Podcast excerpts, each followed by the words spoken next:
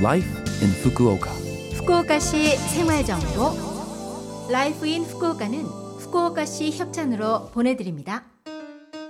여러분 안녕하세요. 상쾌한 수요일 아침 DJ 김지숙이 인사드립니다. Life in Fukuoka는 여러분이 후쿠오카시에서 쾌적하고 즐겁게 지내실 수 있도록 실속 있는 생활 정보와 여행 정보 등을 소개해 드립니다. 매주 수요일은 저 김지숙이 한국어를 담당합니다. 자, 그럼 오늘도 짧은 시간이지만 저와 함께 즐거운 시간 보내시기 바랍니다. 후쿠오카시 생활 정보 불필요한 외출이 자제되는 가운데 집에 계신 시간이 늘었을 텐데요. 여러분들은 후쿠오카시에서 영화를 보셨는지요? 지금은 인터넷으로 집에서도 다양한 영화를 감상할 수 있는데 무슨 영화를 좋아하세요? 저는 미야자키 하야오 감독의 애니메이션, 특히 미래소년 코난을 좋아합니다. 어렸을 때 한국에서 TV로 접했는데요. 지금도 휴대폰에 저장해서 틈날 때마다 보곤 하죠.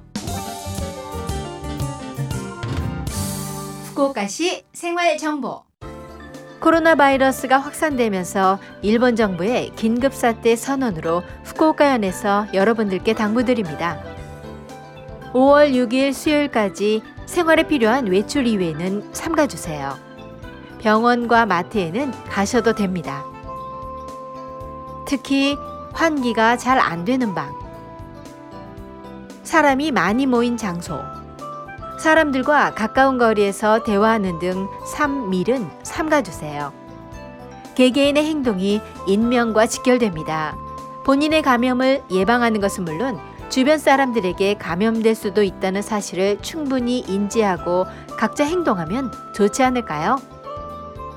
최전선에서 코로나 바이러스에 맞서 일하는 의료 및 요양원 관계자들은 항상 바이러스의 감염 위험에 노출되면서 감염 확대 방지 활동에 종사하고 계십니다. 우리의 목숨을 지켜주고 계신 모든 분들께 매주 금요일 12시에 감사의 마음을 담은 박수를 보내는 Friday Ovation에 참가해 주세요. 후쿠오카시 생활정보 이번 주 Life in Fukuoka 한국어 어떠셨어요? Life in Fukuoka는 팟캐스트로 언제든지 들으실 수 있습니다. 그리고 블로그를 통해 방송 내용을 확인하실 수도 있으니 LOVE FM 공식 홈페이지에 Life in Fukuoka 페이지도 놀러 오세요. 오늘 노래는 코로나와 싸우고 있는 전 세계 의료진들에게 보내는 노래 상록수 2020. 총 24팀 36명의 인기 가수가 부릅니다. 우리 함께 손잡고 슬기롭게 극복해 나갈 수 있겠죠? 자, 그럼 청취자 여러분 즐거운 하루 되시고요. 저 김지숙은 다음 주 수요일 아침에 뵐게요. 안녕!